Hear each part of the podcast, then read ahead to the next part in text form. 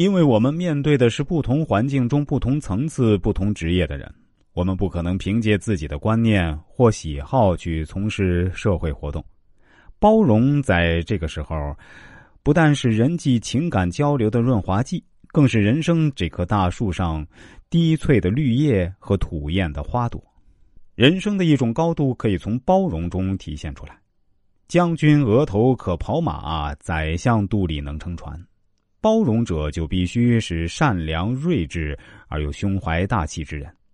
如果把包容当做一种积极的人生态度，那么它将成为人的生命中一道亮丽的风景。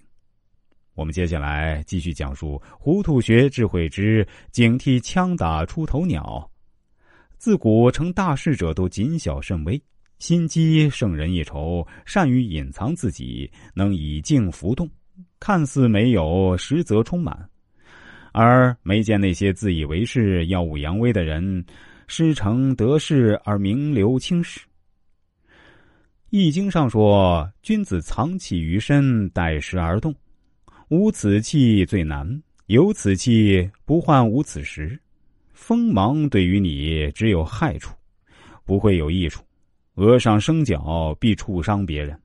你自己不把脚磨平，别人必将力折你的脚。”脚一旦被折，其伤害更多。而锋芒就是人额头上的角啊。从这里我们也可以知道，《易经》中其实是蕴含着丰富的人生智慧。我本人研究《易经》多年，前前后后读过上百遍《易经》原文。我现在的职业是一位人生策划师，在我给顾客做咨询的时候啊，其实也经常会参考一下《易经》中的智慧。所以，我们做什么事情都不要太咄咄逼人。所谓花要半开，酒要半醉。凡是鲜花盛开、娇艳的时候，不是立即被人采摘，就是衰败的开始。人生也是这个道理。当你志得意满时，切不可趾高气扬、目空一切、不可一世。无论你有怎样出众的才智，也一定要谨记，不要把自己看得太了不起，不要把自己看成是救国济民的圣人君子。还是收敛起你的锋芒，掩饰起你的才华吧。现在有很多人处处露锋芒，时时显示比别人聪明伶俐。其实锋芒太露的结果，容易招忌及受害。锋芒太露，时常使人身败名裂，家破人亡。锋芒太露者，就像桌上凸起的钉子，容易让人用锤子给敲下来。锋芒太露，往往会遭到打击损害。岳飞锋芒太露，无法躲过风波亭之劫；李白锋芒太露，难以见容于官场；苏东坡盛名之人，屡遭磨难。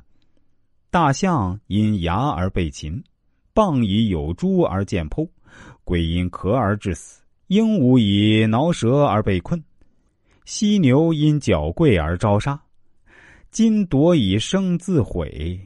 汉之飞将军李广是令匈奴闻之丧胆的大将，他与将士同甘共苦，对他的军事如子弟，真正做到了吃苦在前，享乐在后，得到了众勇士的拥戴，故而门生故吏遍布天下。可他却不知韬光养晦，让汉家军几乎成了李家军，遭到皇帝的猜忌。由于性格自负，做人处事异于同僚而不容于官场，最终以自刎。结束了生命。